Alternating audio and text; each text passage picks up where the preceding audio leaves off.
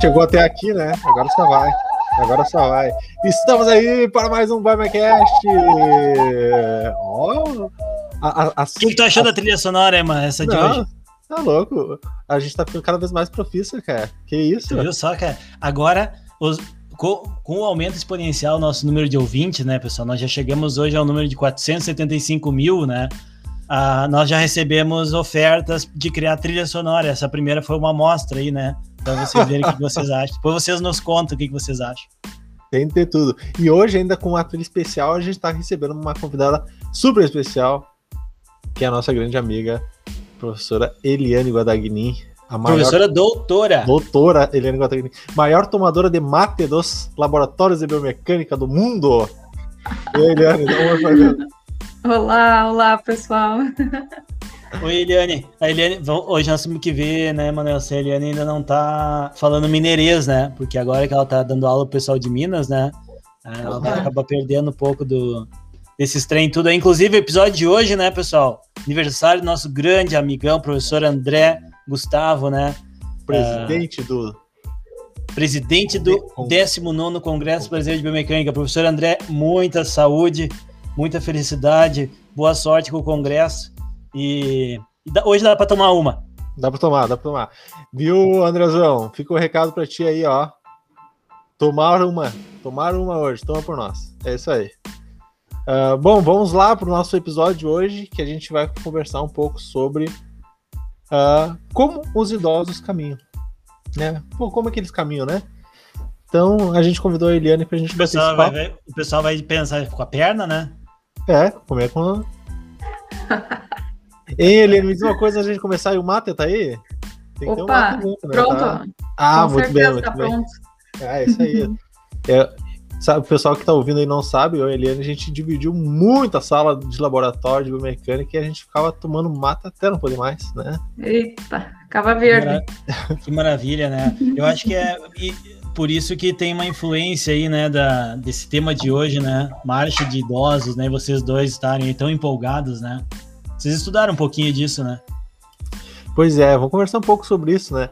Uh, o pessoal não sabe, eu comecei uh, a minha vida, digamos assim, na, na biomecânica, né, dentro do grupo de pesquisa de biomecânica aplicada, estudando basicamente a marcha de idosos. Depois de filmar a, o vôlei lá no ah, isso depois história, né, É, que lá foi um teste, assim, né? A gente errar bastante, depois a gente vai pro, pro realmente funciona. Daí a gente começa a contar quando começa a funcionar, né? Começa a funcionar, claro. começou a funcionar. Sabe que um amigo meu que é médico e professor aqui na universidade, um dia a gente tava, né? A gente trein, trein, treinava, né? Porque agora com a pandemia a gente não tá conseguindo. E aí ele contando a história, quando tu vai nos congressos médicos, ninguém conta que perdeu o paciente, só ganha que o paciente que sobreviveu, né? É que nem aqui, né? A gente só conta dos temas que deram certo, né? É isso aí, a gente só fala dos artigos que foram publicados, a gente não vai Exato. falar aqueles que foram, né? Da, daquela lista enorme que a gente tem aqui sendo escrito ainda, né? Os artigos infinitos. É, os artigos infinitos. Nossa, é verdade. A gente tem alguns artigos infinitos aí que um dia serão publicados, né? A gente tinha um artigo, gente, sobre marcha de idosos, né? E a gente demorou tanto tempo para publicar, tanto tempo. Eu nem sei quantas revistas a gente submeteu, acho que foi umas 19 revistas diferentes. E ah, aí a gente chamava de artigo infinito. Essa era a nomenclatura que nós tínhamos. Carinhosamente chamado. Já, já foi até citado depois disso, para tu ver assim. Então, uhum. você aí que está sofrendo com o seu artigo sendo negado, não, não se preocupe, cara. A revista que está perdendo a oportunidade de publicar o trabalho de vocês. É isso aí. Bom, e daí eu comecei assim, na graduação, e nesse meio tempo aí, foi que a gente conheceu a Eliane, né? Que a Eliane entrou no mestrado em Santa Maria para estudar marcha em idosos, e daí, pô, veio, fechou a parceria e só foi para cima da Eliane. Exatamente, a gente começou em 2012, né, trabalhar junto, eu acho, e estamos é aí até hoje, uh, estudando esse tema, né, outros temas também. Mas a Marte está sempre presente, né, nos nossos estudos. Que maravilha. Pois é. Eu, eu vou começar perguntando um negócio que uh, é o seguinte, ó, o cara trabalha a vida inteira, né? O cara no sentido universal aqui, né, gente? Homem e mulher, né? Trabalha a vida inteira e tal. E aí se aposenta. Ele tá no, no Brasil tá cada vez mais difícil se aposentar, né? Mas se aposentou. Pô, aí o cara se aposenta, todo mundo quer que o cara faça um monte de coisa, meu, que tem que fazer exercício, que tem para academia, que tem que ir para não sei o que lá, tem que fazer uma atividade. por que, que não dá só para ficar em casa, cara? Netflix põe. Alô, Netflix, estamos citando aqui, cara. Se vocês não nos patrocinarem, paga a gente nós, vai começar a estar Amazon Prime, que inclusive eu até tô achando melhor. E... Paga nós também, pode pagar também. Paga nós também, exatamente, é isso aí. Tá? Mas enfim, voltando, né? O, o, idoso ele não pode ficar em casa, ele tem que sair, né? Por que, por que, que ele não pode ficar em casa só olhando Netflix no WhatsApp ali, compartilhando corrente, coisa assim, e tem que ficar fazendo exercício? Pois é. A gente, inclusive, também, né, acabou fazendo um, uma revisão sobre isso, né? Sobre a, a, influência do exercício na marcha. Mas uh, uma coisa que a gente vai começar a conversar agora, né, sobre isso que, da pergunta que o Felipe falou, que é por que, que o idoso né, não pode ficar ou não deve ficar em casa parado. E eu sempre digo assim que existe uma relação de que não é porque ele é idoso que ele tem que estar parado, né? Isso tem um problema direto na, na marcha, e talvez esse seja o objetivo ou o problema que a gente tenha encontrado para estudar tanto a marcha do idoso. Então, Helena, comenta um pouco para nós assim, a questão do, desse problema, né? Qual o problema com a marcha do idoso? Por que estudar a marcha do idoso? Qual é o problema disso? É, a, a questão do Netflix, né, e do Amazon Prime, de ficar só assistindo em casa e mexendo no WhatsApp, no Instagram, Facebook, está relacionada com a questão, né, de que tem várias alterações que acontecem no nosso corpo, né, com o processo de envelhecimento. E juntamente com essas alterações, que algumas são uh, naturais, naturalmente vão acontecer, né, para todo mundo, tem a questão do desuso também. Então, se eu ficar aqui sentado, só mexendo no, no celular o tempo inteiro, sem me levantar, sem trocar de posição, uh, meus músculos eles vão ficando parados, né? Então tem a questão do desuso que a gente acaba não utilizando nossa musculatura. Com isso, nós vamos perdendo né, massa muscular, perdendo força também. E aí, isso tudo vai gerar né, uma dificuldade na locomoção para os idosos, que é o tema né, que, a gente vem, que a gente vem abordando. E aí, associado com as dificuldades na locomoção, vem várias outras consequências negativas, né? Que acho que a gente pode comentar daqui a pouco também. Que é tem que se mexer, né, gente? É. Tem que se mexer. E quem tem idoso em casa aí agora, né, na época da pandemia e tal, deve estar tá também com bastante dificuldade, né? Porque o nível de atividade física está muito baixo, né? Uhum. Assim, a nossa nosso bate-papo de hoje não é exatamente sobre a questão da pandemia, né? No geral, né? A gente sabe que no último ano aí as coisas estão muito exacerbadas nesse sentido, né? A gente está considerando aqui no geral, né? Então, se mexer porque o nosso corpo precisa daquele recado de que, opa, eu tô sendo utilizado, né? Então, vou, vou gerar uma adaptação positiva aí para melhorar. E tem, ah, tem, tem. Bom, essa é uma temática ampla, né? Tem muita coisa, né? Eu já escutei, por exemplo, as pessoas falarem que os idosos fazerem atividades que têm muita mobilidade poderia ser perigoso, por exemplo, que ele pode cair, né, e se machucar. E aí tu fica entre, né, num paradoxo ali, porque tu faz o quê? Tu fica parado, então, para não ter risco de cair? Parado que eu digo faz pouca atividade, ou tu faz é. muita atividade, né, para e aí isso pode aumentar o teu risco, né, porque tu vai estar tá mais exposto, por exemplo. Como é que a gente, como é que quem trabalha com o idoso, né, vai lidar com essa com essa situação binária de faço ou não faço isso, né? É, eu acho que ficar parado de jeito nenhum. A gente tem que arrumar alguma forma de o idoso se movimentar. E pensando nisso, né, a gente precisa achar exercícios, né, que sejam feitos com segurança para ele, então que ele esteja ganhando o benefício do exercício, mas sem ter nenhum risco de, de sofrer uma queda, por exemplo, enquanto está fazendo o exercício, né, nesse momento. E aí, com certeza, o ganho vai ser muito maior do que, do que os pontos é. negativos, né?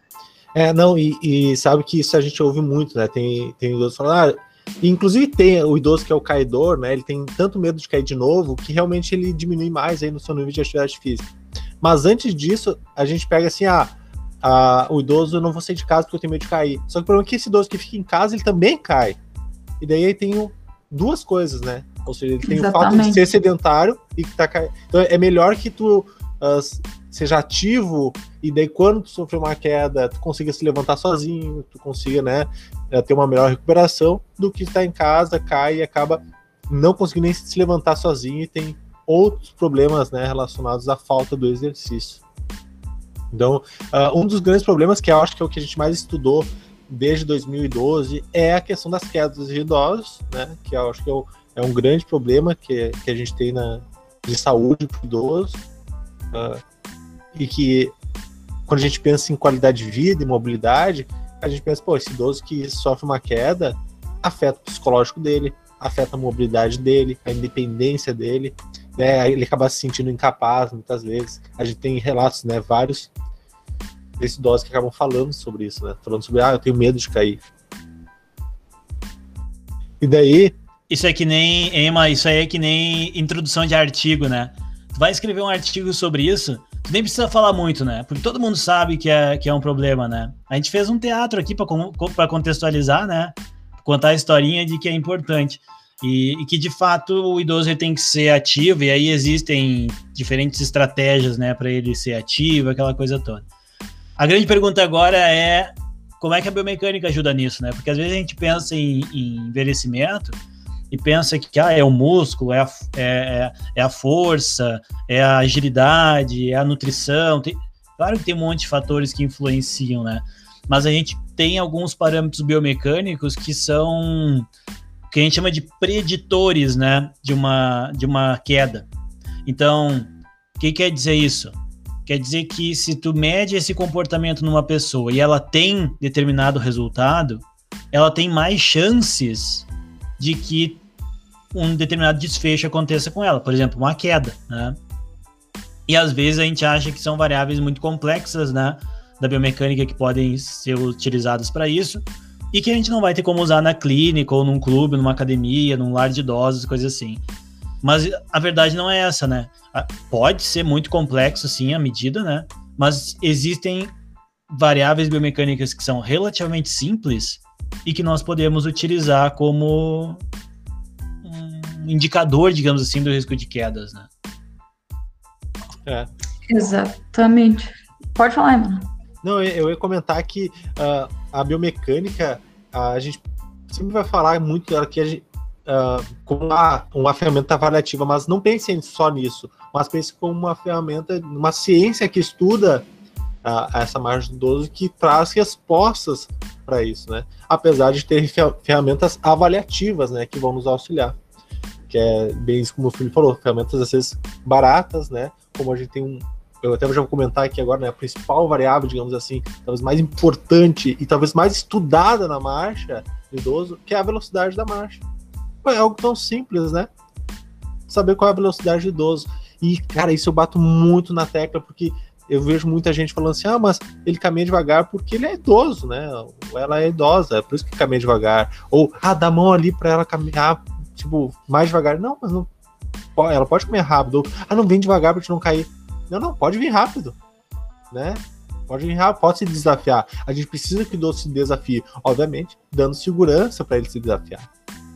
Mas essa questão de botar ele, né? né não, não, não faça, tu vai cair. Não, talvez não seja mais adequado.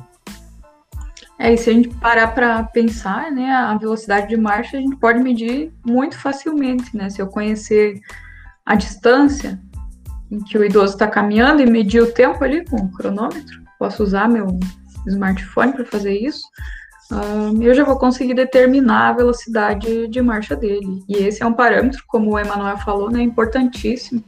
Ele tem relação com risco de quedas, ele tem alguns estudos mostram que ele também é um preditor de mortalidade, então os estudos eles medem né, a velocidade, acompanham esses idosos ao longo do tempo para ver quem faleceu e quem não faleceu, né? E aqueles que têm a velocidade de marcha mais baixa, menor, a velocidade autoselecionada, né, que nós falamos, a preferida dele, quando ele vai caminhar. Esse idoso, ele tem maior risco, né, maior chance de, de vir a falecer nos próximos anos. Tem, tem duas coisas que vocês comentaram interessantes aqui. Na verdade, assim, tudo que a gente comenta aqui é interessante, né, mano? É, é pelo menos eu gosto, né? Uh, primeiro, o Emanuel falou, né, pra gente não ver a biomecânica só como uma ferramenta avaliativa, né? Desse ponto de vista, quase todas as áreas são avaliativas, né? Porque a gente pega na fisiologia do exercício, por exemplo, tu vai estudar um, um fenômeno. E tu pode, a partir da tua medida, avaliar se aquilo ali tá bom, tá dentro do esperado ou não, né? Então, na biomecânica também, a gente tá medindo um comportamento, né? Então, é um comportamento, é a forma como a pessoa está se deslocando em relação ao deslocamento no espaço. E aí a Eliane comentou que dá para medir isso com um cronômetro. Cronômetro, cara, hoje em dia eu me arrisco a dizer que todo mundo tem, né? Porque quase todo mundo tem um celular. Então, tendo um celular, já tem um cronômetro, né? Normalmente ele tem uma das opções para fazer isso. E só que aí eu vou fazer uma pergunta para a gente discutir aqui, que é o seguinte: tudo bem, eu posso medir a velocidade, né? De queda, de caminhar, de queda não, né? Velocidade de queda não, gente. Até posso, né, medir a velocidade da queda se tiver um acelerômetro ali e tal, né? Mas eu acho que não seria um experimento muito aprazível, né? Então a gente pode medir a velocidade de caminhada. Só que quando eu meço, como a Eliane disse, de considerar o tempo e o espaço, eu tenho uma velocidade que é a velocidade média. Né? E aí esses estudos, Eliane, que usam a velocidade como preditor, eles usam a velocidade média ou usam a velocidade instantânea? Eles utilizam a velocidade média, né? Que é a velocidade de, de todo o percurso. Então, eu não preciso medir ela quadro a quadro, né? Eu preciso é. só dessa medida geral do, do tempo E aí é inteiro. é legal. E, e, e, tem uma distância, será mínima, assim, porque a gente vê nos estudos, né? Uh, embora seja uma variável tão simples assim, né, gente? Às vezes tem um protocolo de, ah, de, de, de, de execução, né? Por exemplo, tem que ser no plano, né? Vai avaliar a marcha do idoso para velocidade média. Não vai avaliar ele subindo uma rampa, né? Tem que ser no plano. É, geralmente se avalia né, no plano, mas não é impossível de medir ele em outras situações, né? Claro que elas são, como a gente comentou antes, são situações mais desafiadoras, né? Que a gente pode observar outros aspectos também, mas a velocidade, esse parâmetro tradicional, né? Ele é medido no plano, geralmente no tá. plano. Eu fiquei e viajando aqui agora numa coisa. Mas fala aí da distância, depois eu vou viajar um pouco mais. Não, não, só com, uh, complementar né, a pergunta que tu fez. Um, a distância, eu acho que a gente precisa de um espaço de em torno de 3 metros, pelo menos válidos de caminhada, para conseguir medir. Mas se eu tiver um espaço um pouco maior, de 5 a 8 metros, até 10 metros, uh, fica um pouco melhor, né? E fora que a gente tem que contar que é importante nessas avaliações que a gente tem um espaço antes do início do percurso e no final para dar aquele tempo para o idoso um, acelerar e a aceleração. Isso, a aceleração dele. Uhum. Então, um pouquinho antes no início e um pouquinho a mais no final, para que a gente pegue realmente a velocidade um, média dele, né, a preferida dele Sim, é. durante é, a caminhada para como é que se diz? Para evitar né a influência da, do início e do final do movimento né? Até porque gente não sei talvez alguém que esteja ouvindo aqui trabalhe com idoso né? Impossível né mas dentro de 475 mil ouvintes não ter alguém que trabalhe com idoso né? E o idoso ele dependendo dependendo do idoso claro né? Eles vão precisar muito da orientação de vocês de como fazer. Uhum. então pode ser que ele pare pode ser que ele varie a velocidade. Então é muito importante primeiro né vocês definem a distância de caminhada, uh, meçam ela, obviamente, né? E depois vocês explicam como o idoso deve caminhar e deixam ele caminhar por um tempo, né? Eu acho essa, mas não para fadigar, né? Deixa ele caminhar um pouquinho ali, fazer algumas repetições para que ele se acostume com a distância e vocês também se acostumem com a, a, com a execução, né? Se ele vai ter dúvida, se ele vai perguntar alguma coisa ou não. É, tem duas coisas que eu queria comentar aqui uh, que é a questão da a medida de velocidade média, né? E da medida de velocidade no solo. Que é o que é mais comum fazer, é simples e já me dá um bom resultado, né? Como a Helena falou, já vai me dar um preditor. Mas eu acho que a gente não deve ficar apenas aí. Por exemplo, quando a gente avalia um idoso e bota ele numa situação confortável, por exemplo, avaliando a casa dele e a marcha dele tá ok, uh, e tu desconfia de que talvez em outra situação fosse piorar, coloca ele nessa outra situação. Né? Por exemplo, coloca ele para transpor um obstáculo em média velocidade. Fogo no parquinho! É, bota fogo no parquinho, né? Ou seja, tu vai, tu vai botar um desafio para ele ali e tu vai ver que provavelmente a velocidade dele vai baixar muito. A gente tem uns trabalhos com isso, no qual a gente bota o obstáculo e o idoso diminui sua velocidade. E em outras situações, como tu bota uma dupla tarefa cognitiva, ele vai baixar. Então, sim, tem aquele que é o básico, né? Que é velocidade média no solo, tranquilão. Mas lembre que o idoso não cai nessa, normalmente nessa situação, ele cai em situações desafiadoras. Ele cai no momento que ele, sei lá, ele tem que, às vezes, atravessar a rua, às vezes ele tem que olhar para o lado, responder alguém, né? Passar por cima de alguma coisa. Então essas situações são desafiadoras. Ou girar, né? Tá caminhando, gira e volta, por exemplo, faz um, uh, como se fosse um giro, né? E eu nunca vou esquecer isso, né? Que a gente tem o, um grande colega e amigo, o professor Martin Bobert, que inclusive foi orientador também da professora Eliane quando ela foi para a Holanda, que ele falava isso para nós, né? Pô, o idoso não cai na situação de média, ele cai em situações desafiadoras. E eu lembro ele caminhando na nossa frente, assim, e ele ficava dando giro, falando assim: olha só, eu consigo girar, eu consigo caminhar, e o idoso tem que conseguir fazer isso, né? O Marcha é um, uma grande referência, né, para todos Mas é que ele faz aula de zumba, né, Manel? Ele é, tem um gingado. Ele é tem forró. Um é forró, forró, faz tudo, né? forró e zumba. E é verdade, cara, ele faz. Lá no Holanda ele fazia aula, ele me contava. Fazia. Então vocês querem me conven... vocês querem convencer, me... me... tô quase convencido já que dá para usar a biomecânica em qualquer lugar, então, porque se eu posso usar a velocidade média de caminhada do idoso como um parâmetro de, de, de análise, eu posso implementar isso na minha rotina e a Eliane comentou de alguns estudos, né? Alguém comentou, não sei agora se foi Emma ou foi a Eliane, de alguns estudos que indicam até um valor limite, assim, né? Eu lembro que tem um estudo de 2013, bastante citado, que sugere que meio metro por segundo, né? 0,5 metros por segundo, seria um limiar aí importante, né? Do idoso ter pelo menos essa capacidade de caminhada com essa velocidade é. média.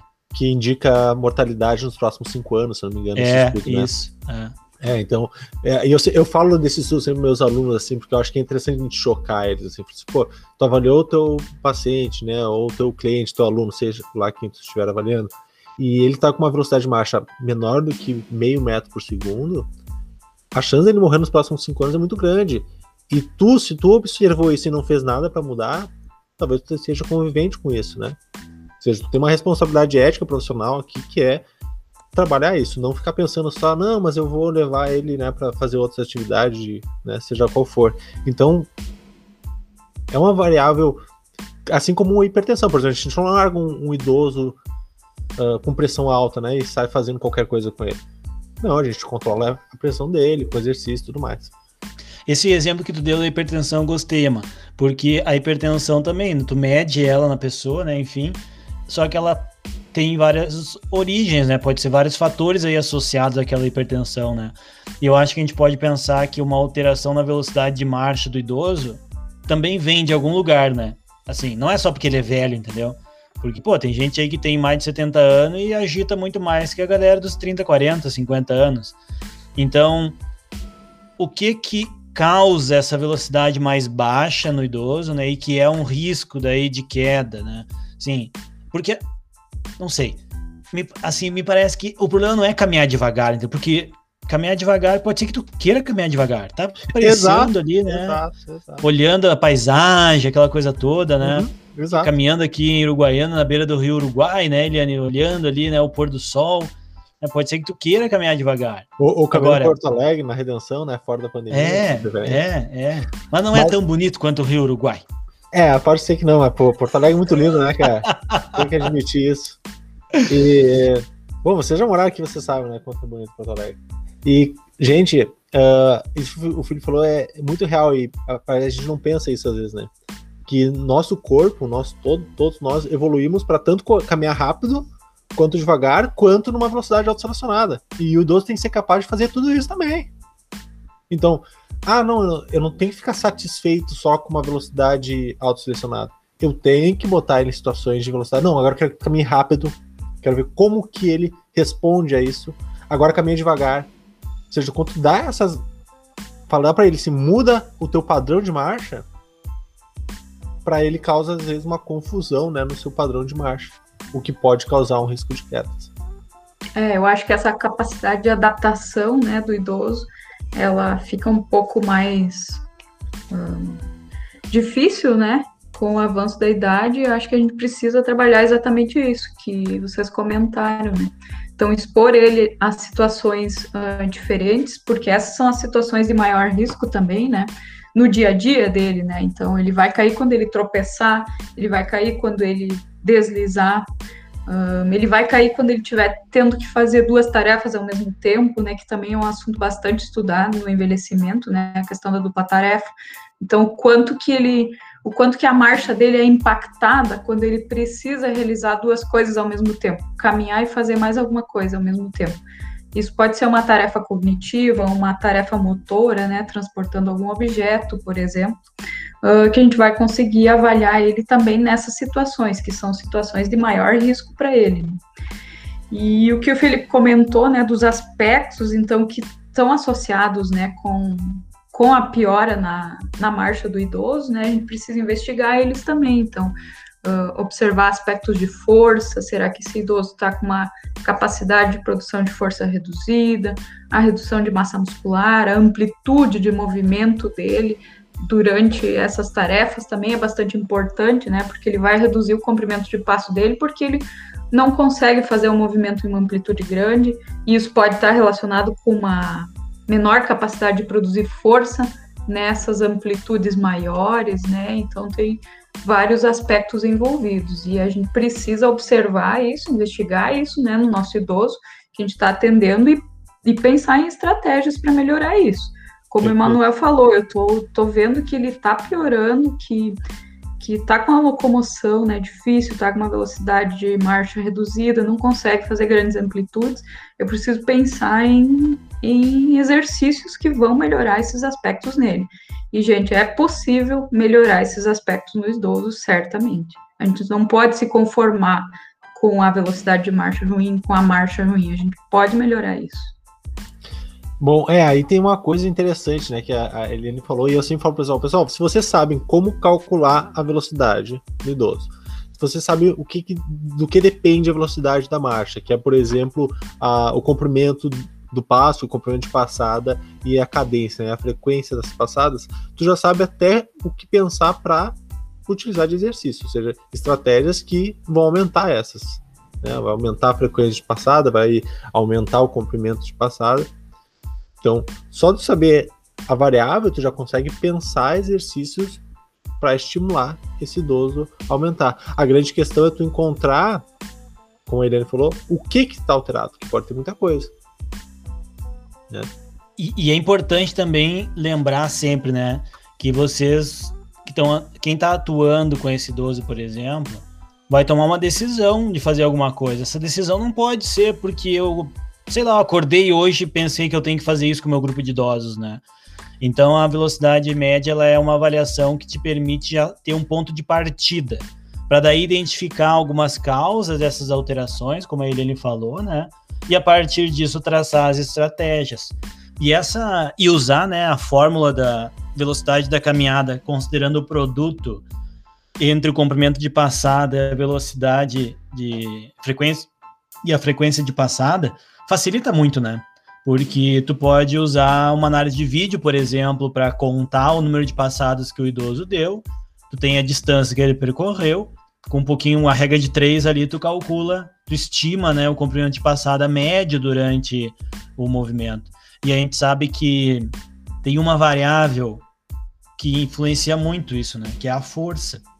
Então, será que eu poderia, né, sei lá, me formei, né, tive aula de biomecânica com o Emanuel, né, professor cool, rock and roll, né, e aí eu tô trabalhando e eu tô trabalhando num, num sei lá, numa comunidade aí, e tem um grupo de idosos que eu sou responsável, né? E eu não tenho dinamômetro, eu não tenho como medir as medidas de a força que eles geram e tal. Mas eu posso usar uma análise de marcha, quem sabe. Como a Eliane falou, né, de pedir para ele caminhar mais rápido, de variar a velocidade, alguma coisa assim. E eu posso ter uma informação que me ajuda a entender se o treinamento que eu estou desenvolvendo com esse grupo uh, melhore, né? Mas o que, que a gente espera do idoso, assim? Ele, ele, ele muda comprimento de passada, ele muda a largura de passo, ele muda a frequência com, com o envelhecimento? O bom que a gente tem na literatura, né, certo, a gente sabe que tem uma diminuição de comprimento de passo, né, então isso é bem definido na literatura, ele diminui o comprimento de passo e, consequentemente, ele acaba diminuindo o comprimento de passada, né, lembrando que a passada é essa soma de dois passos, então ele tem essa diminuição, ele apresenta uh, o, o que também é muito interessante pensar e que pouca gente vê, mas o nosso grupo acaba vendo bastante, essas assimetrias dessas medidas entre uma, uma perna e outra, né? Que está relacionado também com assimetrias de força. Então, quando a gente avaliar, lembrem de avaliar os dois lados, né? Porque às vezes um lado vai ter essa diferença ao outro. Então, a gente sabe que tem então diminuição do comprimento de passo, assimetrias na marcha, diminuição uh, da velocidade, da força, e daí, em consequência, a, a, questão da cadência, né, que eu ia comentar agora, a questão da frequência de caminhada, de, de passos, a literatura não é tão clara se realmente diminui, né, o que eu vejo nos estudos, eles, alguns dizem que diminui, outros não encontram essa diferença. Então, pensem, não é exatamente a frequência, mas sim a diminuição desse comprimento de passo, que está relacionado àquilo que a Eliane falou, né, de uma diminuição aí uh, de força, talvez de amplitude de movimento, que ele não consiga. Porque às vezes ele consegue dar vários passinhos pequenos rápidos, mas não consegue ter uma grande amplitude para produzir esse movimento. Tá, mas daí então na prática lá o cara pode pegar. Eu tô pensando como é que os caras vão medir isso nos idosos, entendeu? Sem ter um laboratório de biomecânica. Então eles podem considerar quais variáveis? Velocidade média, ok. Cadência de passadas, como é que mede a cadência? Pô, filma o cara ou conta, né? Tipo, duas formas práticas aí, né? Melhor filmar, né, gente? Deixa o celular posicionado no tripé, o idoso caminha, depois olha com calma tudo, né? Posso estimar um comprimento de passada, né? Porque se vocês mediram a distância que ele está caminhando, digamos que sejam 10 metros, né? E vocês mediram quantas passadas ele deu, vocês conseguem fazer cálculo, sei lá, tem 10 metros, ele deu 10 passadas, cada passada tinha um metro. Então tu tem parâmetros, né, que tu pode guardar, anotar esses valores, né, para cada idoso. Então o João, o João tinha passada de tantos metros, a Maria de tantos metros, né, o Adolfo de tantos metros. Então tu vai anotando isso, isso e tu mantém um histórico, né, pessoal, assim de daquele grupo para depois no futuro tu ter um indicativo, até de se o exercício tá funcionando, né? Porque eu lembro que nós publicamos, né, Eliana, aquela revisão sistemática que dizia assim: ah, resumindo bem, né, a, a conclusão do estudo. O importante é o idoso fazer alguma coisa. Essa era a conclusão. É. Aí depois tinha algumas características, do tipo, tantas vezes por semana, e eu lembro que tinha alguma coisa de intensidade que era muito variável. Então, daqui a pouco, tu precisa ter uma explicação para aquele teu resultado. Será que está funcionando a minha intervenção ou não? Então, a gente pode pegar três, quatro variáveis biomecânicas aí, bastante simples de se medir e que vocês conseguem empregar na prática. Né? Ah, é verdade. Acho que esse acompanhamento do idoso né, ao longo do tempo é bem importante. Uh, e lembrando que um não aumento dos parâmetros, por exemplo, um não aumento do comprimento de passo, ou um não aumento da velocidade de marcha ao longo do tempo, ou seja, uma estabilização, também é uma medida importante para o idoso. Significa que ele não está perdendo, que ele no mínimo não está piorando, né? Que ele não está diminuindo. Então essa também, esse também é um resultado positivo uhum. de uma intervenção, né? Então, se ele não piorou, já é uma coisa é um resultado bem é. importante para o idoso. É, e, bem lembrado. E tem muitos estudos sobre isso, né? Esse é um tema que é muito fácil de encontrar material para estudar, né? Para aprender sobre isso, né? Então, acho que tanto para educação física quanto para fisioterapia, principalmente, mas outras áreas também, né? Tem muita aplicação. E são medidas simples, né? Eu acho que cada vez mais a gente precisa tomar decisões, não é só baseado em evidência, mas é também também me, fazendo medidas nos meus alunos, nos meus sujeitos, meus pacientes, sei lá eu, né, que vocês estão trabalhando. Porque eu acho que já não tem mais espaço, né, para aquela história de tipo, ah, eu acho que agora tá bom, vou aumentar a intensidade, né? Então tem que controlar. E a gente vê que uma variável, pô, caminhar envolve muita coisa, né? Coordenação de várias articulações, vários músculos ao mesmo tempo. Então tudo isso vai contribuir para ter uma ideia mais global do que está acontecendo. Talvez alguém ouvindo, né, Eliane diga assim: ah, mas podia fazer sentar e levantar também. A gente não podia, né? Podia fazer sentar e levantar também. Mas hoje nós estamos falando de marcha, hoje estamos falando de quem da pessoa caminhando. É, só para complementar do sentar e levantar, já que tu puxou, uh, o sentar e levantar ele tem uma relação bastante forte com a força de membros inferiores. Então, se, como vocês falaram antes, eu não tenho lá o dinamômetro para medir a força desse indivíduo, eu posso medir o sentar e levantar e tentar, né, transferir o resultado dele para uma medida de força, né, para a capacidade de produ produção de força também.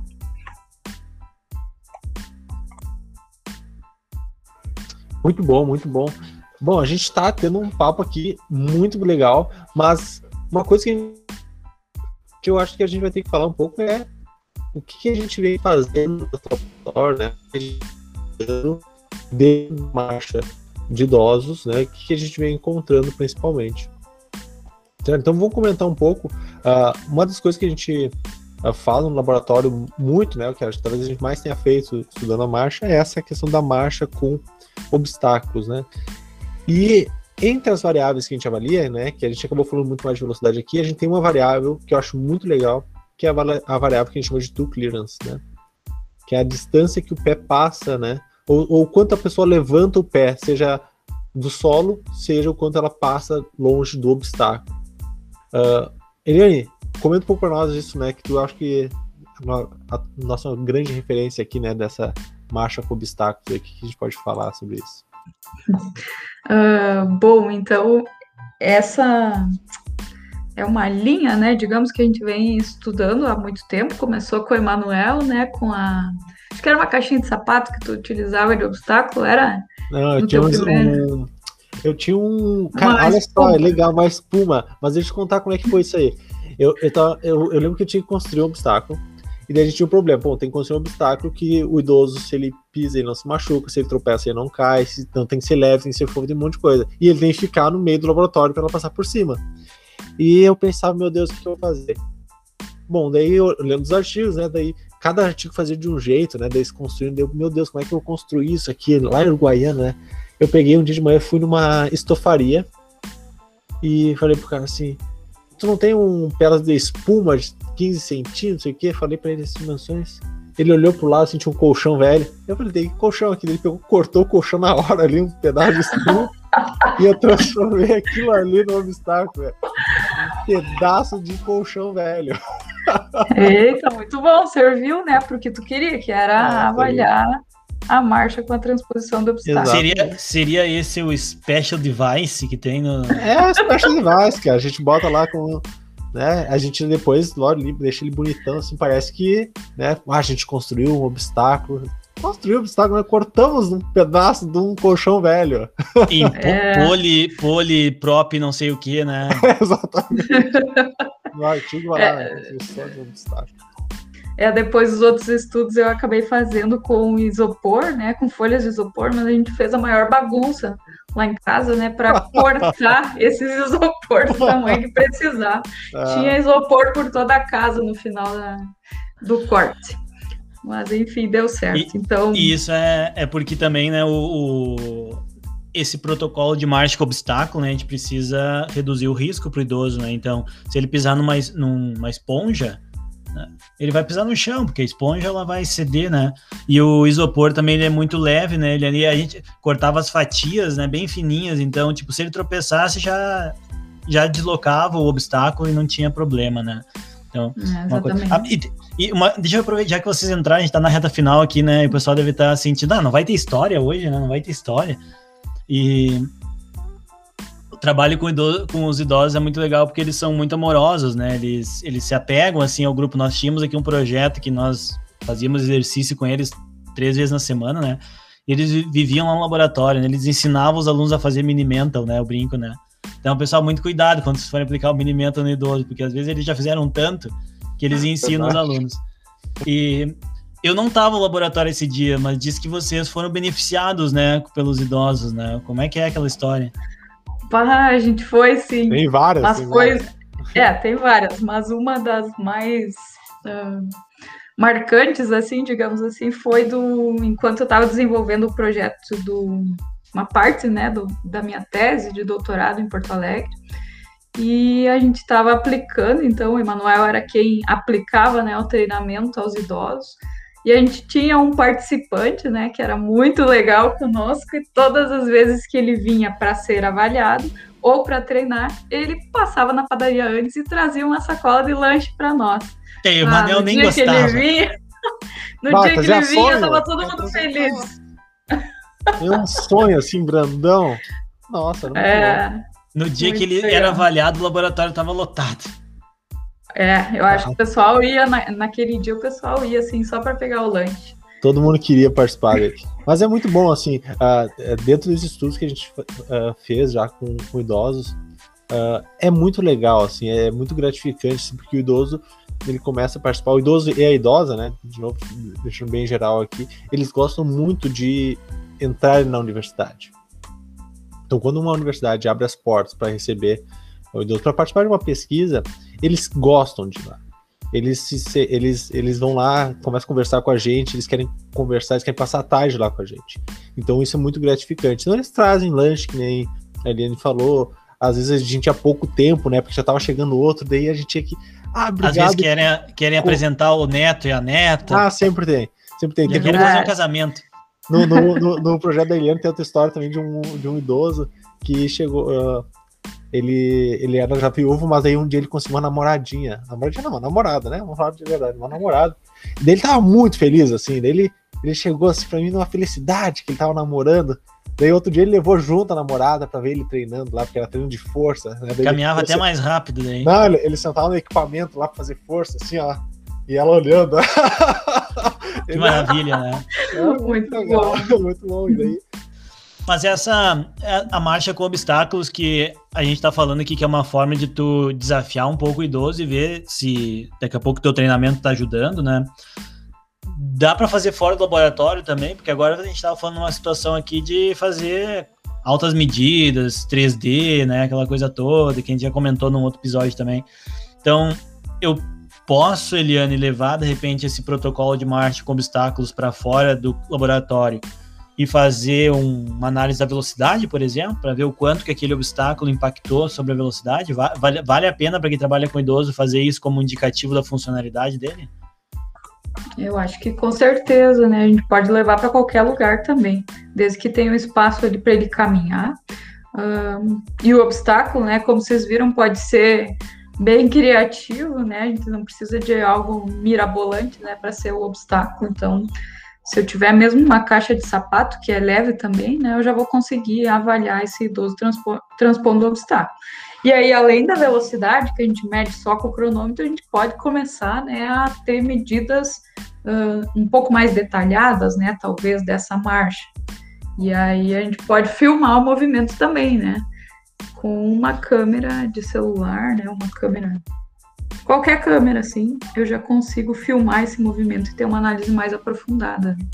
E, e aqui tem uma outra, tem uma outra coisa, né, que eu acho que é importante. A gente, bom, a gente, nosso podcast aqui, né, para a galera que está nos acompanhando, a gente tenta pegar os temas, tem episódios que a gente aprofunda mais, tem episódios que a gente faz mais introdutório para voltar a falar no futuro, né?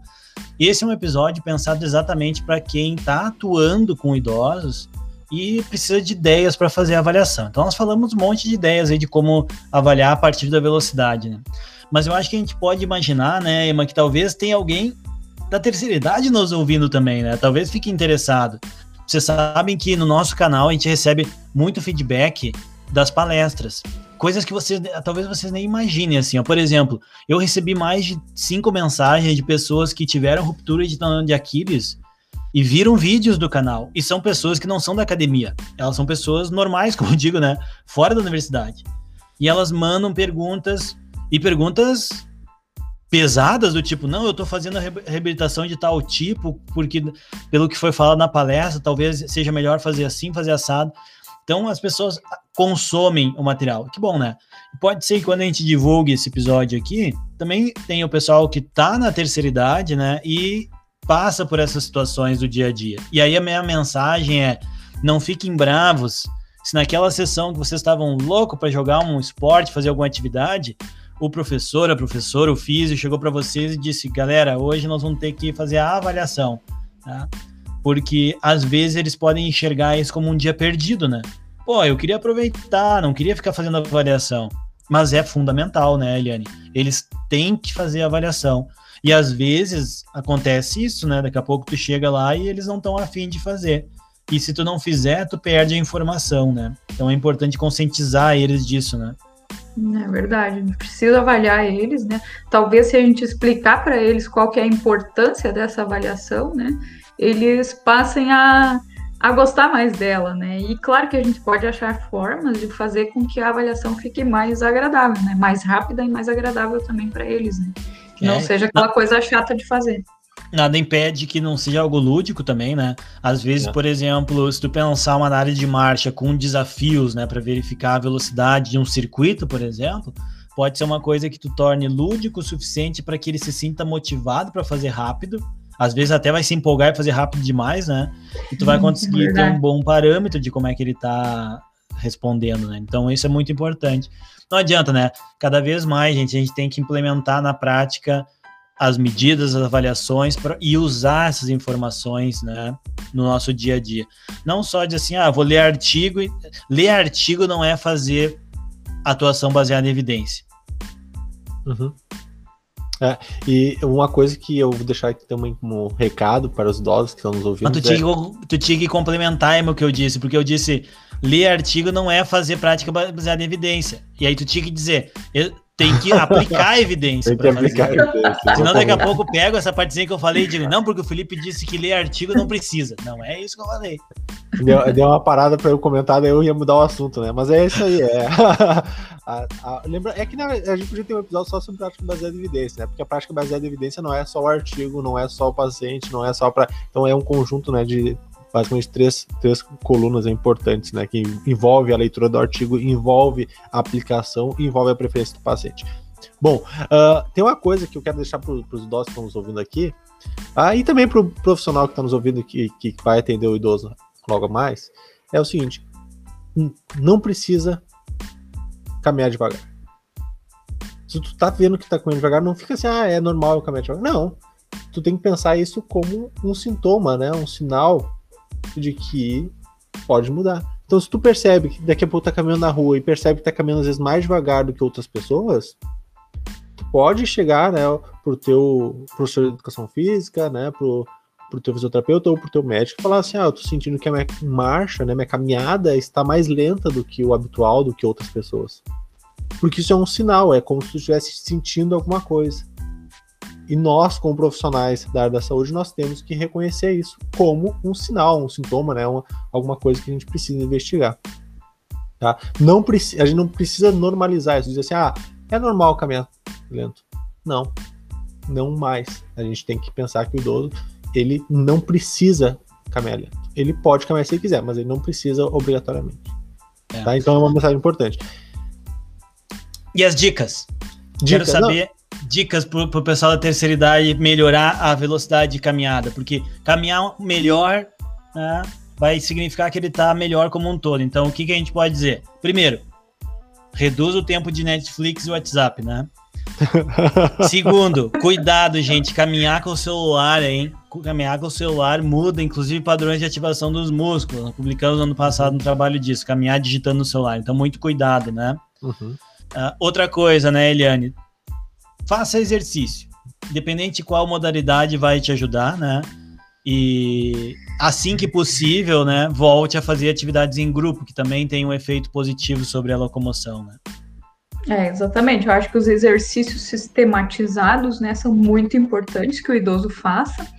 As atividades em grupo também têm um componente é, psicológico, né, bastante importante para os idosos, porque é aquele momento que, além de você se exercitar, você também tem um momento de interação com várias pessoas, né, ao mesmo tempo, que nos faz muito bem também.